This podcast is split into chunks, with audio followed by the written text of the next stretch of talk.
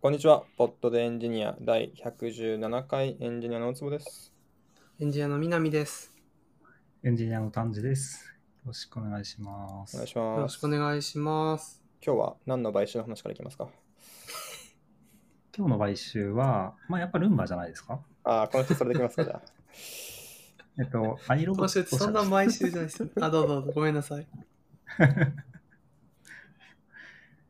えっと、アマゾンが、えー、アイロボットを買収したって話ですよね。なんかいくらで買収したんだっけ、2300億円って書いてありますね。なんか1300億円ですかね。円安いですよね。なんか知名度が結構高いから安く感じちゃうな。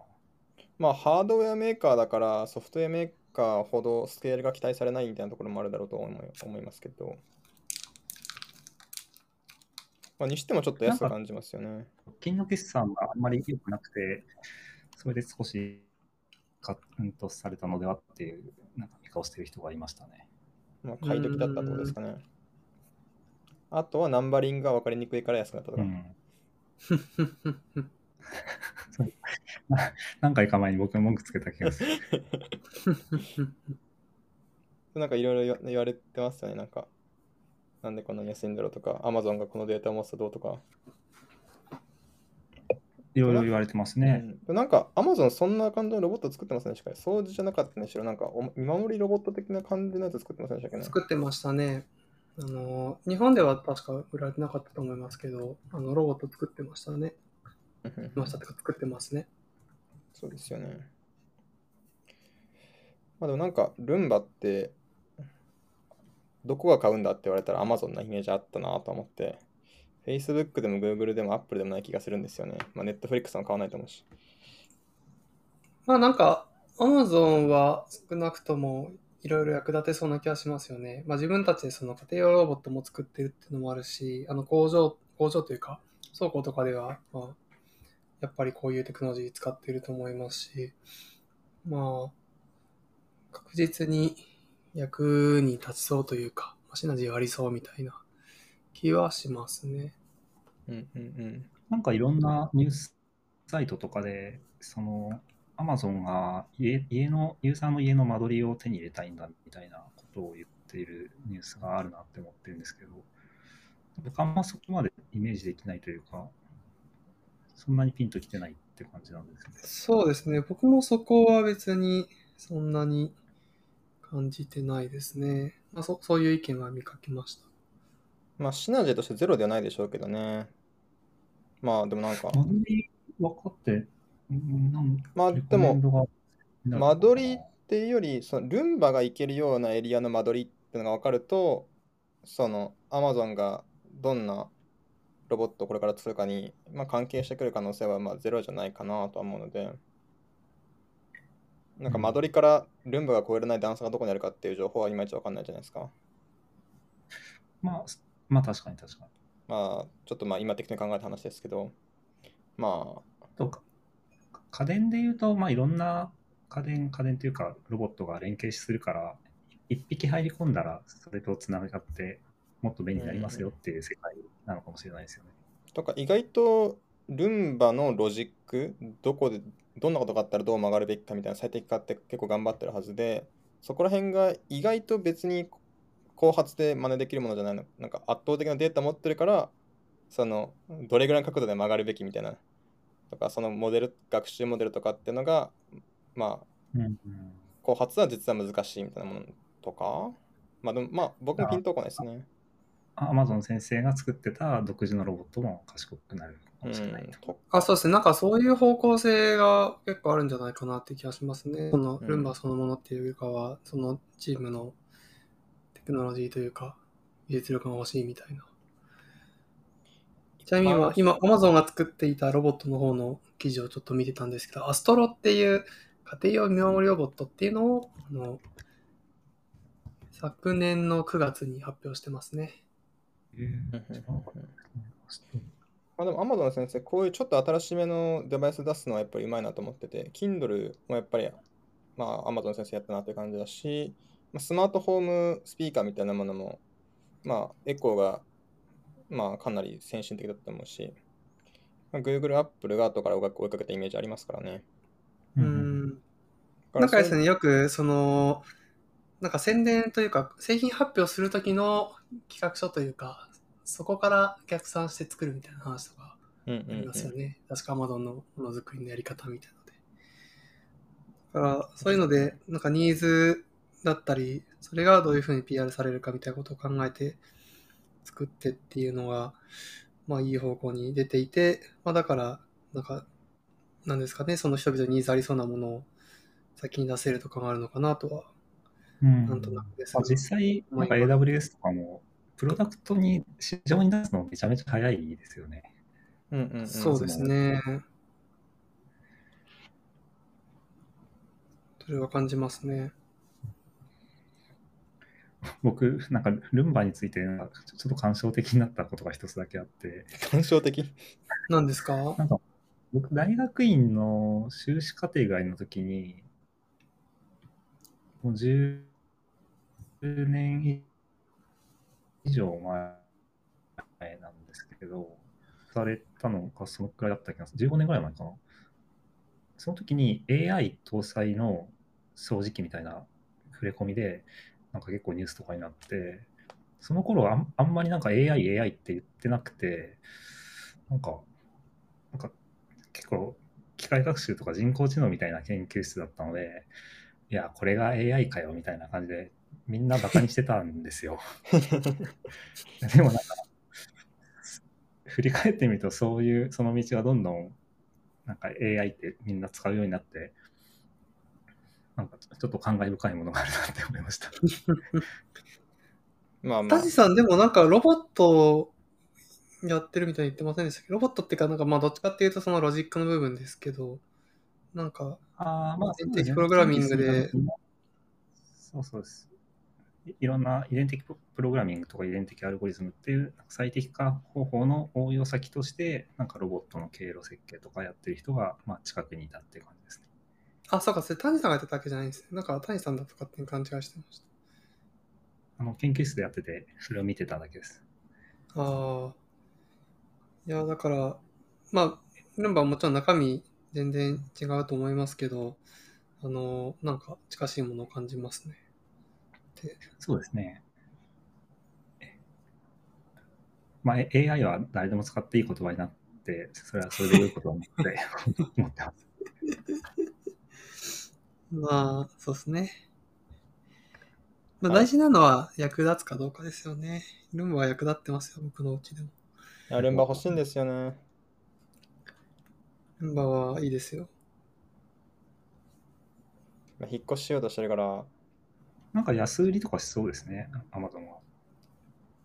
確かにね、Amazon、なんだっけ、ブラックフライデーとか、Amazon プライムデーとかで、ルンバがめっちゃ安いみたいな。いいですね。あとは、あの Amazon エコーと抱き合わせ販売ってめっちゃややりそああ、間違いない。確かに。う。でも、ね、ルンバ掃除してってあんま思わ思わないですよね。タイマーで動いてくれってななりません？まあ、まあそうですね。タイマーでやるっていうのが、まあいいはいいんですけど、ちょっと気がついた時にっていうのはいいような気もしますね。それ南木はどういう運用なんですか？あの、タイマーでしばらく動いてたんですけど、なんかの時に一回止めて、それから、あの、気がついた時に動かす運用になっていて、たただ気がつくタイミングが結構遅いので、すごい汚いタイミング、汚い期間が増えてますね、今。なのでちょっと定期的に実行するのに戻したいですね。今、ちょっと話していて思い出しました、それは。なんか、定期的に動くと、それはそれで、なんか、ドア開けるの忘れてて、ルンバがが通ってくれなかったとかもありそうですよね。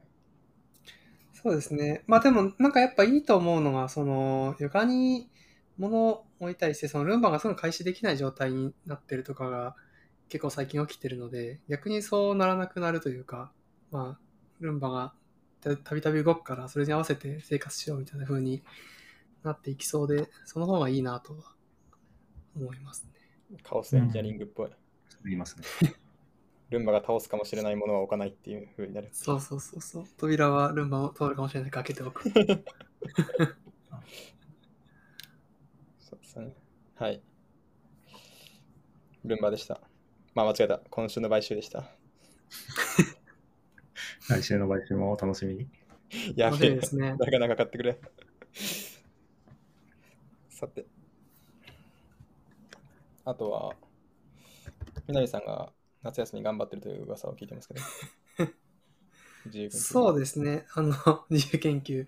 先週、コードクラフターズっていうサイトを紹介したんですが、あの、それは何かというと、まあ、詳しい話は先週のエピソードを聞いてもらうといいんですけど、その、なんか、世に知られた、まあ、有名なツールの、まあ、ちょっと機能縮小版というか、サブセットの機能を持つツールを自分で作って、まあ、それを通して、まあ、エンジニアリングだったりとか、まあ、その実装を学ぼうみたいなやつで、まあ、具体的に言うと、あの、Git、Redis、Docker、SQLite みたいなものがまあ対象になっていて、まあ、そういったものの、まあ、自分のオリジナル実装を作ろうみたいなサイトなんですけど、そこの、その4つのトラックがあって、あの、先週話した時点だと SQLite を終わったっていうのと Git を途中までやったみたいなところだったんですけど、まあ、そこから続きを頑張ってやりまして、あの、無事全てをあのクリアできたっていうのがアップデートです。何時間ぐらいかかりました？人によって違うと思うんですけど。いや、結構かかりました。ちょっと何何時間っていうとわかんないんですけど、あの、なんか大体どれも最後の課題がすごく難しく作られていて、うんうんうんなんか、まあ、てか、本当に、あの、ボリューム感で言うと、なんか、その、例えば Git を作ろうみたいなやつだと、なんか7個くらい、その、えっと、課題があるんですけど、なんか、最初の6つよりも最後の1つの方が圧倒的に大変みたいな、そういうバランス感になっていて、なんか、そうですね、最後のやつは本当1日2日とかかかるみたいなレベルでしたね。じゃあまあ、うん全部合わせて4つのコースを1週間40時間でできたらなかなかすごいみたいな感じ？どうだレディスはなんか僕もともと昔ちょっと手元で書いたレディスの実装があったんで、それプッシュしたらすぐ通ったんで、ほとんど時間かかんなくて。で、Docker も、まあ、結構その、割とソリューションが見れたので、Docker に関しては、だいたいソリューションを見ながら進めていて、まあ、これも最後の課題が Docker レジストリーからその Docker イメージプルしてきて、あの、そのデータを展開して、えっと、その中でコンテナを起こそうみたいなやつで、まあちょっと大変だったんですけど、でもなんか昔ちょっと調べたことがあった話だったので、そんなに大変じゃなかったんですよね。だから、結構僕の中で大変だったのは Git と SQLite で、それは多分延べ3日とかはかかってる気がしますね。じゃあまあすっごくシンプルに話してしまうと1個1.5日ぐらいでまあ概要を知ってたりすると全然早くなることはいっぱいあるねみたいな感じですかね。そうですね。そんな感じかもですね。まあ、南さんの筋力を持って1.5日ってまあ普通の人もっといっぱいかかると思うんですけどいや、まあまあわかんないですけど、ただ、あの、Git の最後の課題は本当に大変でした。あの、なんかドキュメントとかのリンクがあるんですけど、ドキュメント見ても結局よくわからなくて、なんか参考になるブログみたいなのを見つけて、それでやっと前に進んだみたいな、なんかそんな感じでした。でも結構自分で書く感じなんですか？そうですね。仕組みを分かってればサクッとコードの量自体は少ないみたいな感じではなくて割とがっつり実装コード量かなりがっつり書きましたね。そうなんですねはい。あの Git の最後の課題っていうのが何かというと、まあ、レポジトリをクローンしてくるっていうものなんですけど、それがその、まあ、難しさが何個かあって、まず一つがそのクローンするっていう時に、あの、まあ、Git って、その皆さんもご存知の通り、なんか通信方法って選べるじゃないですか。その HTTPS 使ったり、あの SSH 使ったり。なんかその中で、まあ、HTTPS の、あの、トランスファープロトコルみたいなのがあるから、それを使いましょうってことになっていて、でまず、それが、その、まあ、そこで結局正しいリクエストのフォーマットを見つけるのが僕はすごい大変だったんですけど、見つけても、まあ、ゲットリクエスト、ポストリクエスト正しいフォーマットで送って、みたいなところがまずあって、まあそ、そこ自体はただなんか正しいフォーマットを見つけさえすればそんな大変じゃないんですけど、そこで降ってくるデータっていうのがパックファイルって呼ばれる、まあなんかバイナリーフォーマットになっていて、で、それをパーズして、あの、Git のオブジェクトファイルを構築しなきゃいけなくて、で、そのパックファイルのフォーマットっていうのが、なんかその、データ量を削減するために、なんか diff とかを使ってまあ圧縮したような形式になってるんですよね。で、そことかは、まあそこそこコード書いて、あのーまあ中身をスキャンして、なんかうまくファイルを作る必要があって、で、さらにその Git オブジェクトファイルを作ったら、そこから、その、指定された最新コミットに相当するファイルを、まあ、生成するみたいなことをやんなきゃいけなくて、まあ、その3ステップがあるので、で、そうですね。まあ、そこそこのコードは書く必要がありましたね。そうなんですね。いや、大変そうですね。いやー、そう、マジで辛いと思いながら、あの、書いてました。なんかこういう、まだ初期のタイミングで、ちょっとググったらソリューションが見つかっちゃうわけじゃないっていうタイミングでやるのが楽しそうでいいですよね。あー、なんかこれ流行っちゃったら1年後とかに、なんか Git のこの部分、ドキュメント探したなってグググったら、コードクラフターですか？僕はこうやって実装したよみたいなブログがボコボコ出てきちゃって、なんかちょっと面白くないみたいな 感じになっちゃうかもなと思って。実装したりとすなるほどなっていう世界。そう公式ドキュメントよりコードクラフターの解説の方が出てきちゃうっていう。なるほど、なるほど。わかんないけど。まあ、それはそれで、それで勉強になるならいい気もしますけどね。まあ、そりゃそうですけどねちょ。っと試行錯誤部分がなんか大変すぎたので、なんか動くコードを見た方がいいなとか、ただなんか Git の C のコードとか読むと大変だから、それはさすがにめんどくさいなと思って。うんうんうん、なんか僕似たような話で。あの Coursera の Machine Learning 有名じゃないですか。はい。あれ、まあやったんですけど、あれ検索すると、俺はこうやった系のブログがめっちゃ出てくるんですよ。なんか僕あ、はそうなんですね。ちょっとあの行列のこういう演算ってどうすればいいんだっけみたいなものとかをうんググりたかったりするときに、あの、そういうブログがで結構出てくるので、まあ結構公式ドキュメントのだけの中から検索するようにしてやってみるみたいなことをちょっと工夫してたんですけど、うーん。まあそこに気を使うのもめんどくさいよな、みたいな。なんかあ別に。うん、別に、まあ、南さんの言う通り、別にソリューション見ても勉強になると思うから、それはそれでいいんだけど、みたいな。縛りプレイしたい人にとってはちょっとね、みたいな。なるほどですね。じゃあ、はいコードクラフターやるなったら今ですね。いやー、今ないんですけどね。僕、今、会社が期末なんですよ。ちょっとあんまり余裕ないなと思って。余裕があるときに、あの、たの楽しんでやるくらいがいいと思います。そうですよね。え僕、絶対こういうのやったら仕事中も考えちゃうんですよね。だから、ガッと休みが取れるときにガッとやるのがいいだろうなとか思って、とりあえずまだ寝かしてます。はい、はい。コードクラフターズでした。あとどれいこうかな。結構いろいろいっぱい載ってる。じゃあ、南さんの話あったから、南さんがどれか選ん選んでみましょう。えー、メルカリ入って何ですかこれ？これですね、僕が入れたんですけど、何のことはない。あのメルカリ使ったら楽しくてハイになりましたってだけなんですけど。ああ、楽しんでるんですね。いいですね。いやー、引っ越すんですよね。引っ越すんで、いらないものがいっぱい出てきて処分しようとしてるんですよ。で僕、あの、東京に出てきて 5, 5年目なんですけど、今の家3軒目なんですよ。おーで、引っ越そうとしてるんですよ。ね。なので、割と高頻度で引っ越ししてる方だと思うんですよね。平均確かにね。1年半とかで引っ越してるんで。なんで、さすがにそこまで来ると、まあ、慣れてきて、引っ越しに。素晴らしい。なんか、どれぐらい、結構今回事前に動けてるんですよ。いろんなもの処分して、売ったりしてて。で、これまでは結構、普通に粗大ゴミにしてたんですけど、いや、もったいねえだろと、売ろうぜって思って、まずですね、ヨギボーマックスっていうのがうちにあるんですよね。ほう。ヨギボーわかりますよね。なんか人形みたいなやつですよねですか？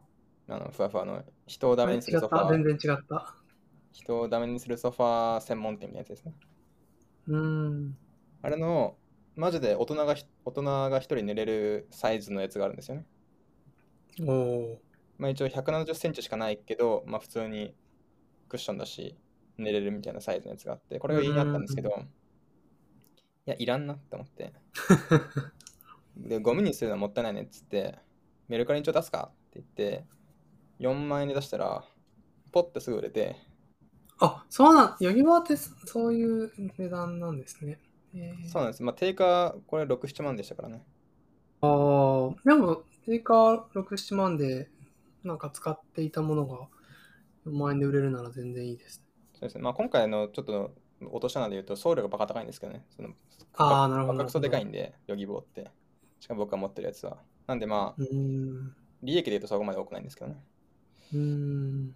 で、やって、でそれから昔買ったけどあんまり使ってなかったレーシングホイールという、まあ、ハンレースゲーム用のハンドルみたいなのがあるんですけど、え定価1万ちょいのやつが7000円で売れてみたいな。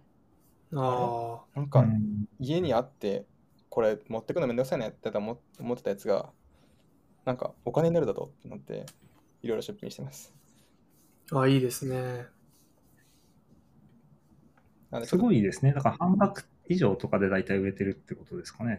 そうですね。まあ、送料とかを抜くと半額以上で売れてて、まあ、ヨギボーちょっとさすがに例外的ですけど、まあ、普通の段ボールに入るサイズだったら送料も高くて1000円ぐらいなんですよね。なんでまあ全然、例えば MacBook Air とかもし売るんだったら、なんか普通にいいお値段ついて売れると思うし、みたいな。なんか南さん売ってましたね、そそうういえば。Mac あそうですね。僕は MacBook Air 間違って買ったやつを 売ってましたね。であれはまあ、半額以上では売れてましたね。もう少し新、品だったので。もう少し早く売ってる、早く気づいてれば返品ができたと思うんですけどね、そもそも。Apple にそうですね。まあ、という感じで、なんで iMac 僕ずっと使ってたんですけど、iMac も梱包してメルカリに出品してて、おおあと iPad のキーボードとかもちょっと出品してて、ーおで、それ以外もなんかメルカリで売るには箱がなくてめんどくさい昔の iPhone とかいうのもなんか秋葉に持ってって、ーあでとあ、か。いや、なんかあじゃあいろいろ売って処分してるんですね。処分してます。で、本とかもいいですね段ボールに詰めて、ブックオフに送りつけたら買い取りしてくるやつがあるんで、そこにぶん投げて、あ服も売れるかもしれないワンチャンのやつは全部段ボールに詰めてそういう買い取りのやつにぶん投げてみたいな。あ、おおすごい。でそれでも売れなさそうなやつはなんか役所に持ってって、まあこれは無料回収ですけどね。うん。まあそれってえ役所って持っていくと売ってもらえるんですか？まあリサイクルセンターみたいなやつですね、要するに。なんか別に。にだからお金にならないけど、なんかはいはいうまく処分してくれるという。なんか使えるものを粗大ゴミで出すのちょっと罪悪感があるんですけど、まあ捨てちゃうんですよね。そして。多分服のあれに関しても僕の認識だと、どっか使える場所に送ってるのだと思ってますけどね。その、着れる服に関しては。。服はそうですね。確かに確かに。古着扱いみただから。綺麗にせ洗濯して畳んで入れてくださいって書いてあるんで、ああ、じゃあ再利用するんですね。再利用する。ちょっと僕も、あの、うちの奥さんが調べてくれて、これ持ってくとちゃんと再利用されるらしいよって言われて、へーって言ってそのまま持ってったんで、詳しいこと知らないんですけど、まあ、発展途上国に送るだったり、養護施設に送るだったり、そういう使い方をしてるんだと思ってます。うん。まあ、というんで、なんか、売れるものをいっぱい売るのは楽しいという話でした。なんか、これ系の話だと、そうですねここで一回話したかもしれないですけど、PS4 Pro を僕持ってたんですけど、これ4万円で買って、3年ぐらい使って、ブックオフに持ってったら、2万7千円になったんですよね。えだから、実質1万4千円で使えちゃって、その期間。そうですね。その時に、なんか我々は物を売るっていいかもって気づいたんですよね。ー、まあ、なんかリセールバリューが高いやつはやっぱりそその差額だけで使ってるっていう気持ちだとすごい安く感じますよね。本当ですよね。だから僕 PS4 月額300円とかなんかそんな計算だった気がするんですよね。うーん使ったからってことですね。そうそうそう30分で安っっていう。いやー、そうなんですよ。だから iPhone とかもね、なんか一回僕の会社の人で毎年 iPhone 買ってる人がいて、で、毎あなたでじゃないんですか？僕じゃ僕意外と毎年買ってないんですよ。僕2年に1回しか買ってないんですけど、そうなんですね。毎年買ってる、あの、俗称ザッカーバーグってやつがいるんですけど、あいつは、えっと、毎年買って、新しいのが届く瞬間にメルカリで発送できるように売って、で、なんか、差額、どれぐらいだったかな？でも8万円で売れたとか言ってたから、送料知らないけど、多分差額4、5万とかものによると思うけど、で、毎年新しい iPhone にできてて、これ2年に1回 iPhone 買うより安いんですよね。うん。しかも最新の iPhone 使い続けられるっていうんで、いや、いいな、すごいな、いいなって思ったんですけど、まあ、なるほど。そこまで気使って使うのはめんどくさいしな。でね月額2、3000円で使えてるみたいな計算になるんですかね。そうなんですよね。確かに。なんでまあ、部屋もすっきりするし、物を売るのは意外と楽しいぞって話でした。まあなんかメルカリはいメルカリ好きな人はいっぱいいますよね。なんかやってると楽しくなってくるみたいな。でも逆になんかメルカリだんだん疲れてきたみたいなとかも たまに聞いたりするので。いやーだろうなと思いますね。今んとこ僕らまだハイだからいいんですけど、例えば 最近あったやつだと、なんか出品したやつが、周りの商品と比べても、別に値段ちょっと高めにはしつつも、なんか変に高いわけじゃないんですよ。でも全然おすすめ順で上位に来なくて、うん。なんでだろうねって言って、ディスクリプション変えたり、タイトル変えたりして、で、最終的にですね、あのカテゴリーをちょっと変えたら、めっちゃ順位に上がったんですよ、おすすめ順。おーとかっていう最適化してて、こんなもん別にね、売り上げで3万円になるかみたいなことを頑張ってね、大人2人が、こうかな、こうかなとかやるの、まあ、最初から楽しいけど、ずっとやってたら疲れるだろうなと思いますね。そうですよね。まああとやっぱ単価安いものとかやると本当単純に手間がすごいかかって大変とかもありますよね。そうですね。満単位だからまだ頑張れるけど、うん。利益2000円しかなんないちっこいやつとかだと、頑張って、今日中に発送しないと、明日発送するって言っちゃったからみたいな、そういうのに頑張って合わせに行くとかね。いや大変ですよね。まあ、ちょっと、まあうん、あ楽しめるうちは結構いいですね。そうですねまあ僕らも引っ越し終わったら多分飽きるんで。はい、メルカリハイでした。じゃあ、はい。次、俺が選ぶか。円。円なのこれ。マスクフレームって何ですか？マスクフレーム、その話しますか？え？マスクフレームフレームの話していいですか？マスクフレーム、なんかぜ全然予想できないあトピックが書いてあるので、あ、これ僕も商品名わかんないんですけど、まあマスクの中に入れるフレームを買ったんですよ。何かわかんですよね。あの、鼻のとこの金属がもっとちゃんとしてるみたいな。ああ、そんな感じです。あの鼻のところの金属があの口の真下から鼻の上ぐらいまであると。まあ、あイメージ的には、その、まあ、口紅が、えっと、マスクにつかないみたいなそ装置を安く作ってくれって言われて考えるものみたいな、わかりやすいい。みたいなものなんですけど、100均でね、ちょっと買い物をしてたら、それ売ってて、3つで100円で買ったんですよ。なんでかっていうと、僕今、運動頑張ってるんですけど、そうすると深夜に東京の道を走るわけですよ。はい。危ないんですよ。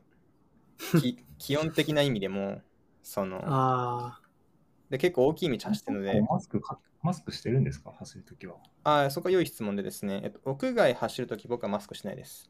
あの特にあの皇居の周り走るときには一方向で走ってる人し走ってる人しかいないんで、あの都心部走るときとか、なんていうんですか、その信号がいっぱいあるところとかはマスクして走ってるんですけど、まあもうここまで来たらないじゃろうってとこはマスクしてないなしで走ってますと。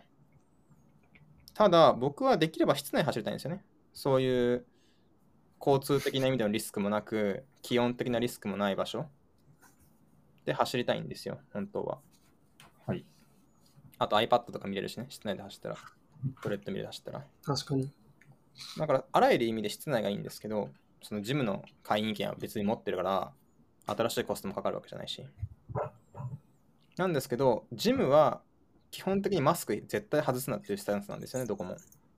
うん、そうな気がする。で、そうなると、僕めっちゃ汗かくんで、まあ20分ぐらい走ったら、マスクがびしょびしょになって呼吸できなくなるんですよね。でも僕は1時間ぐらい走りたいんですよ。うーん。そこでマスクフレームなんですよ。おー。マスクと肌が当たんなければ、マスクは濡れない確かに。だろうと。ということで、まあ100円ならと思って買ってみてつけたら、これ大成功だったんですよね。うーん。で、なんか全然、そのマスクもあえてそれに合わせて大きめの買ったんですよね。大きめのマスクを買ったので、全然圧迫感もないし、なんかで、ちゃんと隙間もできないし、これが最強となりました。なんで、やっぱ室内いやいい涼でいんで、なんかタイムめっちゃ上がって、なんか、距離も伸びて、なんか。消化してなかった動画も見れるし、すべてがいいって思いました。ペースのコントロールもしなくていいしみたいな。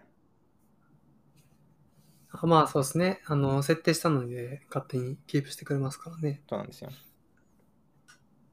いいですね。あの、僕ちょうど昨日、あの、ジムで走ってたんですけど、やっぱり例の男マスクで結構息が苦しかったので、いや、いいですね。こういうソリューションがあったんですね。そうですね知ら。なかったです。そうですね。だからまだ汗をかいていないタイミングだったら呼吸できるのになーっていう人にはめちゃめちゃこれいいです。その別に汗かいた時でもマスクだったら息苦しいですっていう人にはまあそれは無理なんですけど。うん。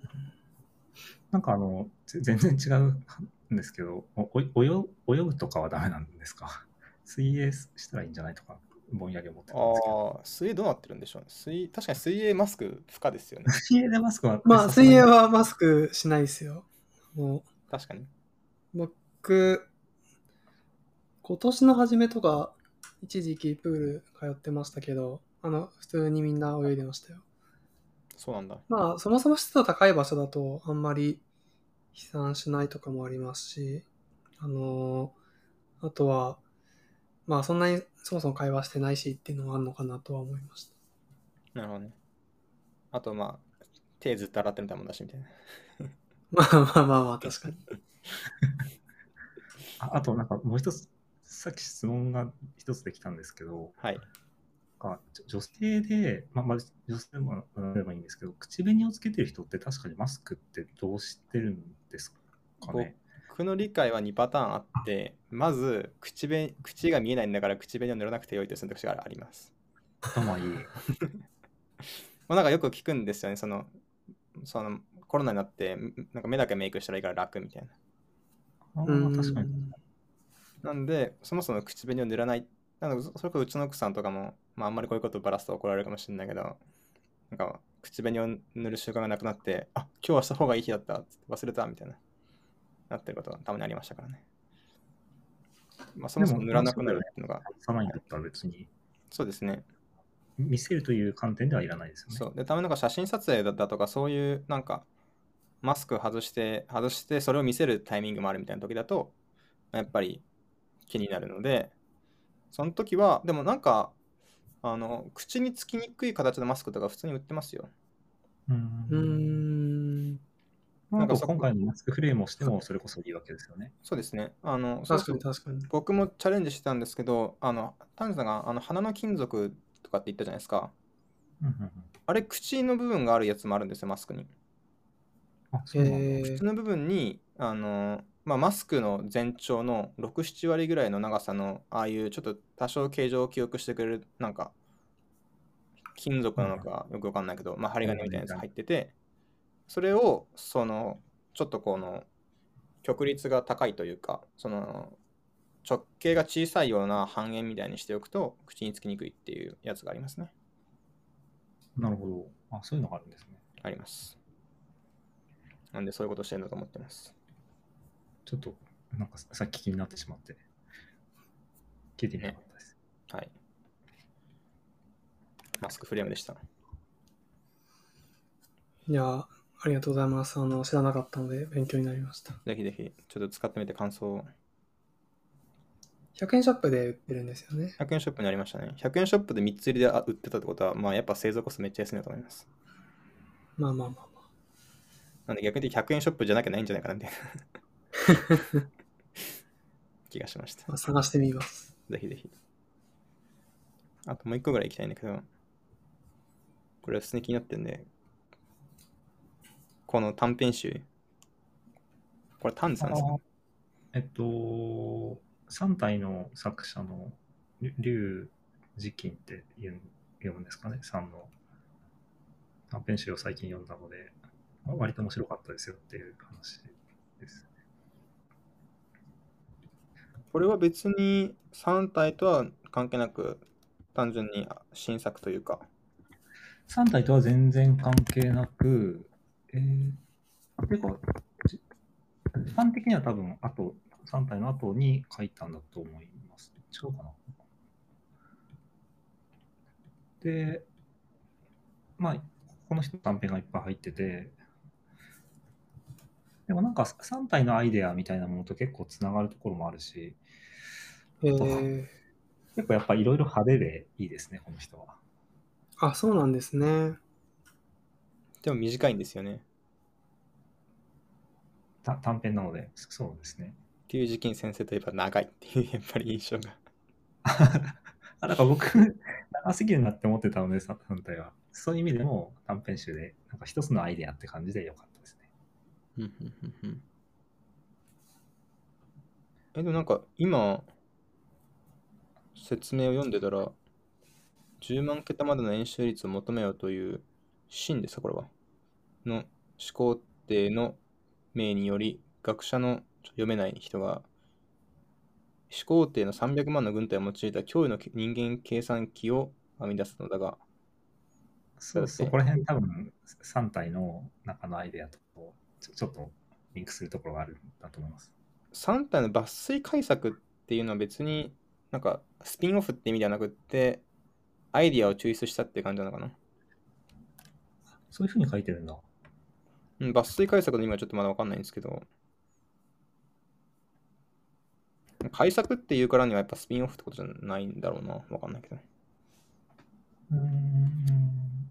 まあでもい今の話のそのコンピューターを動かす組織が別に人でもいいよねみたいなアイデアってえあの3ありましたね。体の中にも入ってたじゃないですか。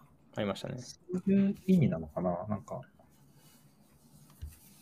まあ、アイディアだけ持ってきたのか中どうなってのかちょっとわかんないですけどまあでもちちなみに僕が一番好きなのは「地火」っていうちち地面の地に「火」って書く短編が結構えなんか感慨深くて面白かったですね。えー、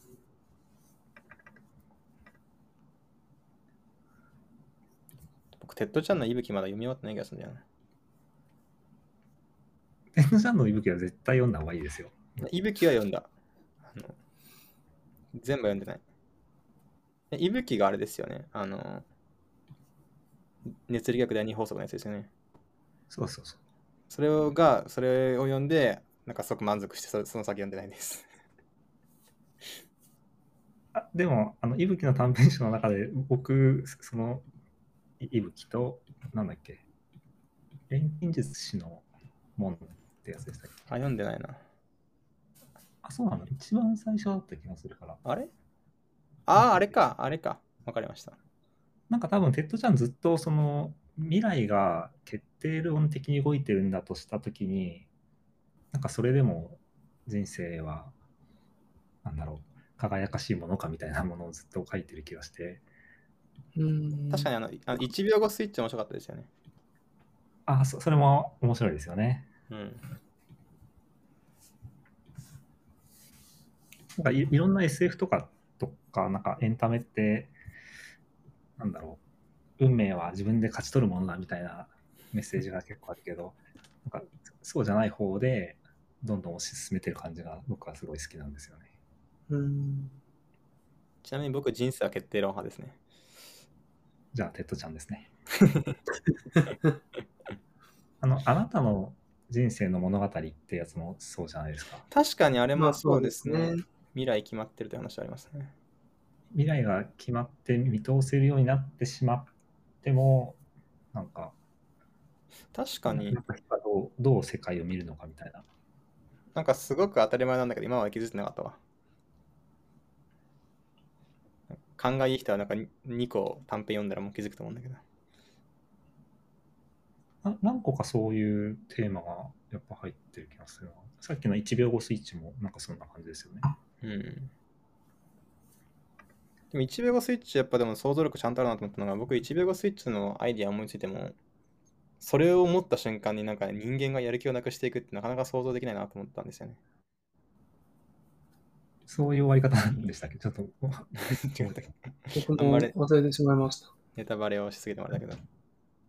あれですよね、その、このスイスイッチをポンって渡されて、このスイッチはあなたが押そうと思った1秒後に点滅しますってやつだっけ？いや点滅する1秒前に光りますみたいな。だあ、1秒前に光るんだ。そうだそうだ。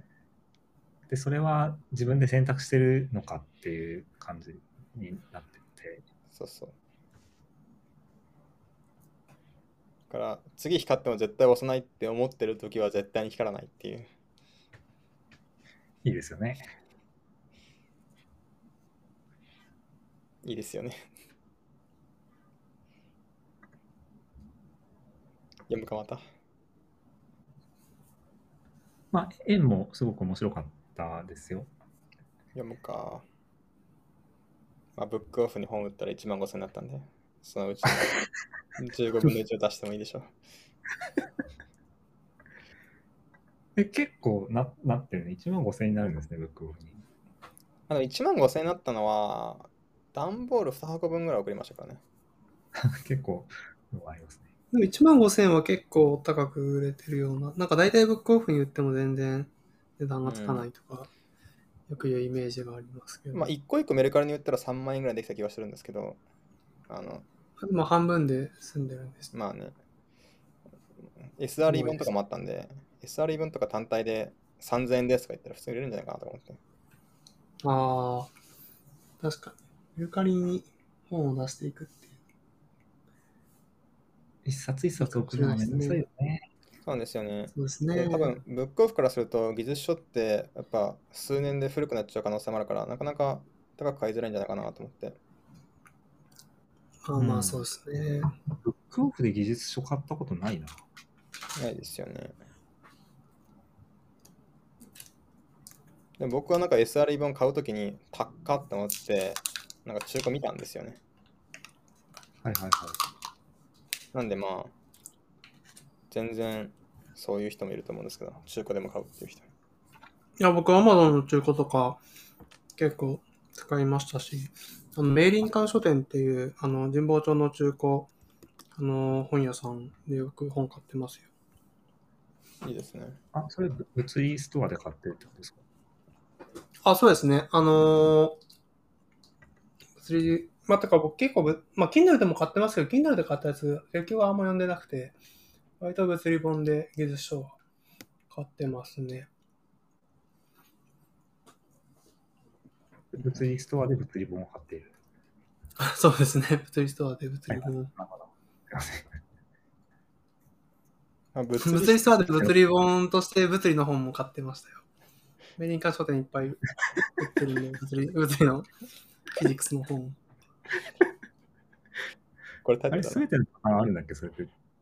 ロロンネットストアで物理本を買うもあるし、物理ストアでネ物理ストアでネット本を物理ストアでネネット本買うはないんじゃないですか。いや技術書店でたまにありますよ。あの、技術書店でおあの買いに行くとあの、オンラインのダウンロードコードもらえる時代ありましたよ。ああ、ありましたね。確かに。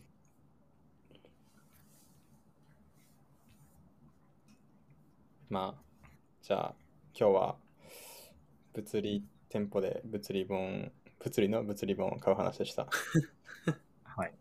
がとうございました。はい。ありがとうございました。ます。